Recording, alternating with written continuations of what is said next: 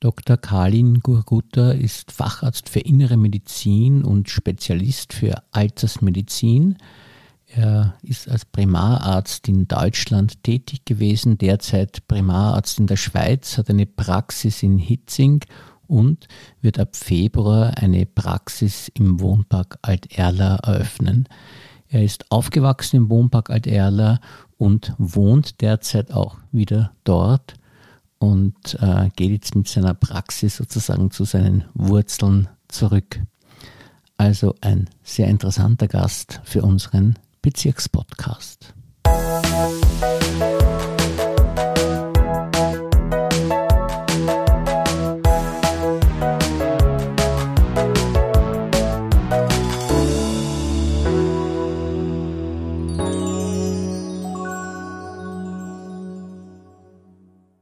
Herzlich willkommen, lieber Herr Dr. Koguta, und vielen Dank, dass Sie sich für uns Zeit genommen haben. Herzlichen Dank und danke für die Einladung. Ich habe gehört, es gibt große Neuigkeiten. Sie werden nächstes Jahr eine Ordination im Wohnpark Alt-Erla öffnen. Ist das richtig? Ja, das ist richtig. Ich plane ab Februar eine Wahlarztordination für innere Medizin und insbesondere auch für eine moderne geriatrische Behandlung, sprich eine Altersmedizin als Facharzt für, in, äh, für innere Medizin und, und Geriatrie hier zu eröffnen. Und wenn man sich das jetzt anschaut bei Ihnen, dann wundert man sich ein bisschen, weil Sie haben ja schon eine Ordination in Hitzing und dann arbeiten Sie, wenn ich das richtig recherchiert habe, auch in der Schweiz. Ist das richtig? Ja, also aktuell bin ich ein ziemlicher Workaholic. Es ist so, dass ich in der Schweiz äh, eine Klinik leite. Da bin ich Chefarzt, also sprich Primarius, eines Zentrums für Altersmedizin. Äh, das ist die Gruppe, für die ich jahrelang in Deutschland äh, in, in Leiter der Tätigkeit gearbeitet habe, die mich jetzt zur Unterstützung in die Schweiz gebeten haben. Und ich habe das so versucht zu managen, dass ich meine Patienten hier in Wien insbesondere, also die Patienten im 13., aber weil mir auch die Patienten hier, insbesondere im Wohnpark, weil ich ja hier sehr verwurzelt bin, am Herzen liegen, das so zu managen. Also ich bin, ich bin so eine Art Flying Dog aktuell. Jede Woche fliege ich Wien-Zürich. Unglaublich, unglaublich. Sie haben sich offensichtlich auch in der Medizin den alten Menschen verschrieben, was ja eigentlich auch ein, ein großes Potenzial hat, weil ich glaube, dort beginnen ja so richtig dann die Krankheiten. Das ist vollkommen richtig. Das war, das war auch der Grund meines damaligen Wegzuges hier, also wirklich beabsichtigt. Ich bin ja seinerzeit noch kurz vor der Facharztausbildung, Fertigstellung hier in Wien nach Deutschland gegangen, gezielt, weil es seinerzeit schon 2008 die Möglichkeit gab, dort den Facharzt für Altersmedizin zu, äh, zu, zu absolvieren, was es in, in Österreich und in Europa noch sehr selten äh, die Möglichkeit gab. Und ich habe wirklich gezielt diese drei Bundesländer gewählt. Das war seinerzeit Sachsen-Anhalt, Berlin und, und Brandenburg. Und dort bin ich auch hin und habe dann neben meiner internistischen Facharztausbildung auch noch eine dreijährige Ausbildung für Altersmedizin absolviert und bin sehr froh und der alte Mensch ist mir schon sehr, sehr früh, schon während der Studienzeiten äh, am Herzen gelegen und diese Komplexität, die Mehrfacherkrankungen, sich da als junger Arzt durchzuwühlen, das war immer eine Herausforderung und letztendlich habe ich mich dieser Herausforderung stellen wollen. Sie haben auch erkannt, dass äh, ein ganz ein wesentliches Problem äh, die Zuckererkrankung ist bei älteren Menschen und dass man da durch die Vorsorge aber sehr, sehr viel äh, vorbeugen kann. Richtig, ja. Also ich bin immer wieder auch in meinem Alltag und auch bei Vorlesungen und Vorträgen, die ich halte, damit konfrontiert äh, mit dem Thema Prävention äh, beim alten Menschen. Selbstverständlich kann man auch noch in jedem Alter und in jedem Erkrankungsstadium noch eine Art Prävention, Primär-, Sekundär-, Tertiärprävention äh, herstellen und auch, und auch anstreben. Und, und das ist für mich eben der essentielle Punkt. Also als typisches Beispiel, wenn Sie sich als alter Mensch ein Bein gebrochen haben, natürlich ist die Prävention nicht, sich das Bein wiederzubrechen, aber das zweite Bein zu brechen innerhalb. Also das ist sehr wesentlich und das ist manchmal gar nicht so das, der medizinische Vordergrund, sondern einfach den Erhalt der Lebensqualität dieser Patienten und Patientinnen.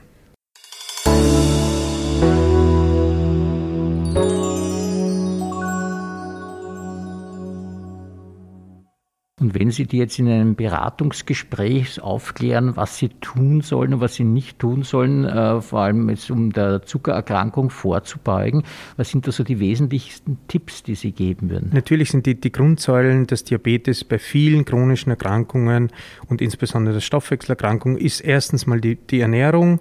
Ein zweiter wesentlicher Standpunkt ist natürlich die Bewegung, soweit möglich, und natürlich die medikamentöse Schiene, die letztendlich irgendwann einmal auch zum Tragen kommen muss. Und das Wichtige in der modernen Altersmedizin, allgemein in der Medizin, in der modernen Medizin, ist die, eine personalisierte Therapie. Das heißt, den Patienten dort abholen, wo er gerade ist und ihm auch nichts Irrealistisches anzubieten oder ihm zu empfehlen, weil es natürlich sofort die Arzt-Patienten-Beziehung bzw. das Ziel ganz schnell wieder außer Acht bringt. Also man muss versuchen, den Patienten dort abzuholen und in seiner Welt, in seiner machbaren Welt, das Bestmögliche für ihn zu erreichen diese Gratwanderung, äh, die man äh, gehen muss zwischen Genuss und doch Selbstdisziplin, die ist ja, glaube ich, gerade bei der Zuckererkrankung gar nicht so einfach. Und äh, gibt es da irgendwelche, was soll man auf keinen Fall tun oder was soll man auf jeden Fall tun, was, was die Ernährung betrifft? Soll man jetzt Mehlspeisen, wenn man ältere Mensch ist, prinzipiell meiden oder doch noch genießen dürfen oder wie sehen Sie das? Also im Laufe meiner, meiner Tätigkeit als, als junger äh, proaktionistischer Arzt war ich natürlich sehr bestrebt, die Empfehlungen, die Leitlinienempfehlungen und die, die man halt so lernt, den Patienten zu übertragen. Nur habe ich halt in der Realität gemerkt, dass das eigentlich nicht wesentlich zum Erfolg führt. Also auch da bin ich der, auch da bin ich der Meinung, dass man den Patienten da sehr individuell beraten muss und schauen, wo kann ich in meinem Umfeld, in meiner Lebensweise noch Verbesserungen erzielen, ohne aber eine Lebensqualität persönlich zu sozusagen zu vermissen. Und auch da gilt die Prämisse, je weniger Zucker, den offensichtlichen Zucker möglichst zu reduzieren, aber doch auch Spaß am Leben zu haben. Es geht in der Altersmedizin gar nicht primär um eine Lebenserhaltung. Die, fast keiner meiner Patienten will über 100 Jahre alt werden, außer in seltenen Fällen, sondern es geht darum, die Zeit, die man hat, wirklich mit Lebensqualität in Autonomie und Selbstständigkeit so lang wie möglich zu bleiben. Der Fruchtzucker ist der genauso äh, gefährlich wie der Industriezucker? Leider Gottes ja. Es wurde, über die, es wurde über die letzten Jahre der Fruchtzucker halt sehr propagiert. Letztendlich führt der Fruchtzucker nur über einen verzögerten Wege auch zu einer Erhöhung der Zuckerwerte. Also muss man wirklich da. Da muss man aufpassen. Äh, die Vorsorge ist ja besonders wichtig, weil alten Menschen ja wirklich schlimme Dinge passieren können durch die Zuckererkrankung, äh, wo man sie äh, explizit davor warnen muss. Ne? Richtig, sehr, sehr wichtig. Also an, an erster Stelle muss man sagen, dass der Zucker ja nicht wehtut. Den Zucker merkt man nicht. Als, als neu diagnostizierter Diabetiker läuft man Monate, Jahre lang mit erhöhten Zuckerwerten äh, durch die Welt und, und spürt nichts. Und in dieser Zeit kann aber der Zucker sehr viel im Körper schon schädigen, insbesondere die kleinen Gefäße, die großen Gefäße, je nach, je nach Fortschreiten. Und da ist die Prävention, sprich eine, eine, eine, im Rahmen einer Routine Laboruntersuchung einmal sich mal den Langzeitzuckerwert anzusehen, die nüchtern Blutzuckerwerte zu kontrollieren, eigentlich sehr, sehr einfach und man kann sehr viel und rechtzeitig da entgegensteuern.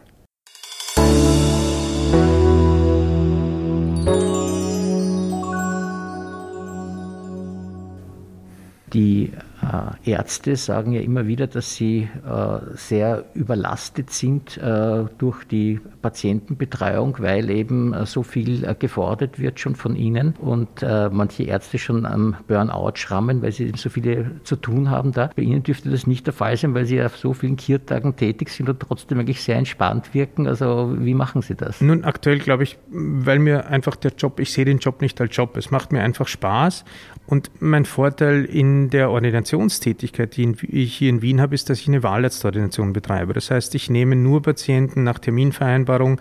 Die Patienten, ich nehme mir enorm viel Zeit für die Patienten, gerade bei den alten Patienten, einfach mal die Gesamtsituation zu, zu durchleuchten und schauen, wo sind jetzt wirklich Punkte, die man behandeln muss, eine Priorität zu setzen in der Behandlung, dann eben auch in der Prävention.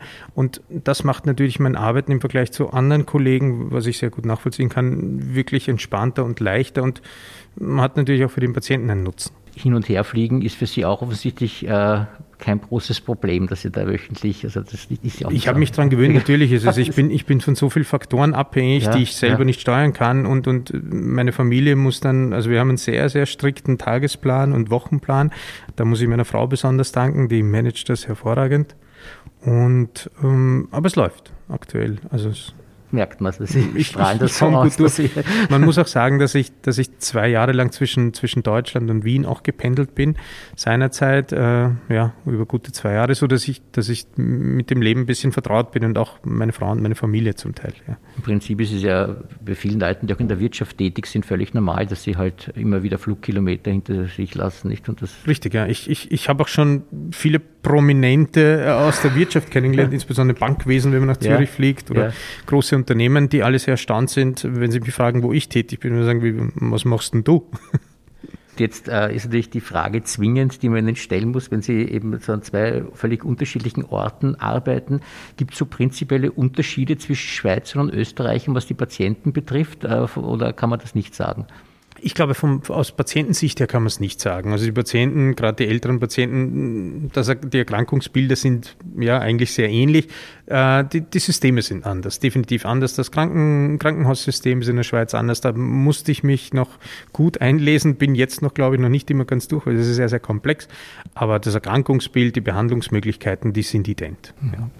Und wie ist es bei Ihnen gekommen, dass Sie Arzt werden wollten? Hat sich das schon in der Kindheit abgezeichnet? Oder wann ist so diese Entscheidung gefallen? Äh, waren Sie schon ein naturwissenschaftlich interessiertes Kind oder ist das erst in der Jugendzeit gekommen oder überhaupt erst nach der Matura? Das kam wirklich schon als Kind. Ich glaube, das einschneidendste Erlebnis war die äh, Schlaganfallerkrankung meines Großvaters.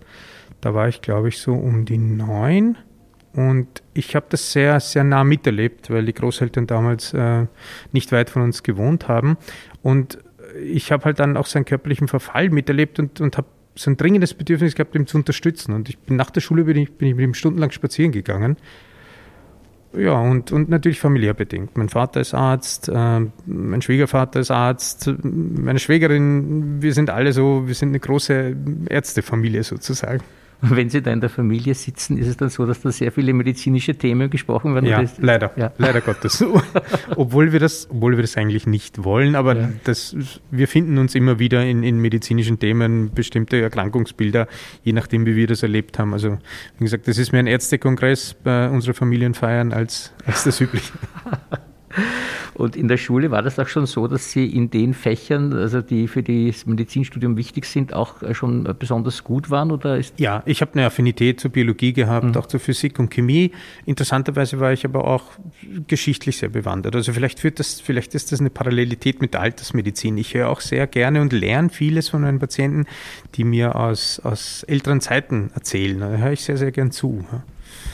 Ich glaube, das ist schon so eine Prägung von Ihrem Großvater, diese Affinität zu den älteren Menschen. Das ist unglaublich, wie das in der Kindheit. Das glaube ich ja, auch. Also ja, ich bin schön, mir sogar fast bewusst, dass das, dass das sehr ausschlaggebend war. Ja. Und natürlich im Rahmen meiner Tätigkeit als junger Arzt, wie ich gemerkt habe, es kommen, die Patienten kommen immer wieder. Ja, die kommen ein paar Tage, werden sie entlassen, im guten Zustand. Vier, fünf Tage später kommen sie wieder mit einer anderen Symptomatik, landen auf einer anderen Abteilung. Und als junger Turnusarzt waren wir ja dann überall. Und da habe ich mich gefragt, stimmt das System nicht? Oder machen wir was falsch? Oder gehen wir nicht richtig auf diese Patienten ein? Oder ist es einfach so komplex? Und das war eben die Herausforderung, die ich, die ich, die ich mir gestellt habe. Deswegen habe ich aktiv danach gesucht, und, und sozusagen den Wegzug hier aus dem Wohnpark aktiv betrieben. ja, und Sie haben offensichtlich auch eine sehr hohe Empathie für ältere Menschen, nicht? Und das ist, glaube ich, äh, unschlagbar dann, nicht? Also das sagt man ja vielen Ärzten nach, dass es dann nicht so ist und dass sie mit den Älteren ein bisschen ungeduldig sind oder wie auch immer. Und Sie dürften da sehr viel Einfühlungsvermögen haben. Nein, nicht? die habe ich wirklich. Also die habe ja. ich wirklich. Es, es, macht mir unglaublich viel Spaß und es, es fordert mich, jeder Patient fordert mich immer aufs Neue. Also ich habe also ich kann sagen, mir ist in meinem Job nie langweilig. Ja.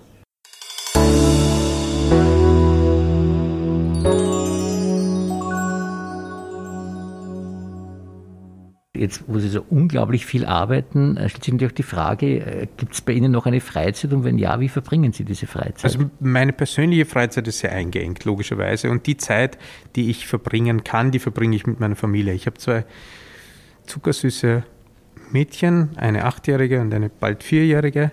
Und die nehmen mich komplett ein in meiner Freizeit. Aber das macht mir auch enorm viel Spaß. Und gibt es irgendwelche Urlaubsvorlieben, die Sie anderen empfehlen können, wo man sagen kann, da kann man sich besonders gut erholen? Und das ist also wir sind, wir sind von der Kindheit her große Fans von Italien. Und prinzipiell sind wir so, meine Frau und ich auch, wir sind mehr so Meerestypen. Also weniger Berge und, und Skifahren. Wir genießen mehr die Zeit in der Sonne und in der Wärme. Gibt es einen speziellen Platz, den Sie empfehlen könnten, wo man sagen, da ist es besonders schön in Italien oder das ist ja, also so speziell nicht. Wir haben, wir haben eine Verbindung aufgrund der, der Schwiegereltern zu, zu Jesolo uh, und auch ein bisschen zu Bibione und das sind so die zwei, die wir, die wir immer als erstes anstreben. Natürlich Corona-bedingt äh, ist man jetzt sowieso etwas eingeengter, dadurch kam uns das sehr gelegen.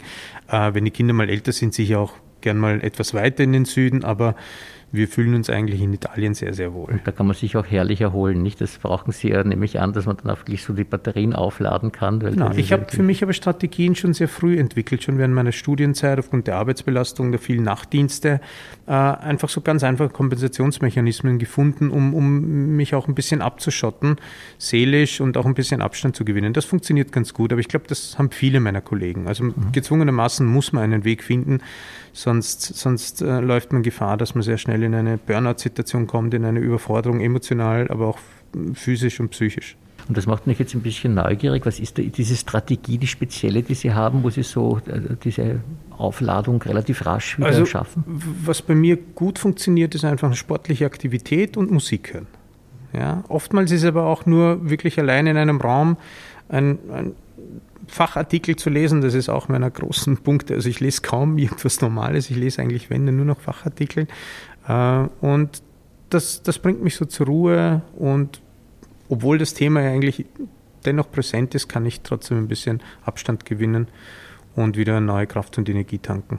Ich glaube, das ist ja gerade in Ihrem Beruf wirklich notwendig, dass man sich ständig eigentlich weiterbildet, weil ja doch sehr viele laufende Änderungen so sind, wo man neu. Äh, natürlich, natürlich, selbstverständlich, aber ähm, man muss natürlich auch vorsichtig sein, nicht Gefahr zu laufen, dass man sich in allen möglichen, in allen möglichen Themen verläuft und vertieft, weil insbesondere der alte Mensch hat ja sehr viel durch die Mehrfacherkrankungen wenn man das sehr, sehr, wenn man das unbewusst macht, kann man sich enorm schnell verlaufen. Wo fängt man an, wo hört man auf? Und das Ziel in der Altersmedizin ist, wirklich auf den Patienten zu horchen und schauen, was kann ich für den Patienten Gutes tun? Und manchmal macht das die Behandlung auch sehr, sehr einfach.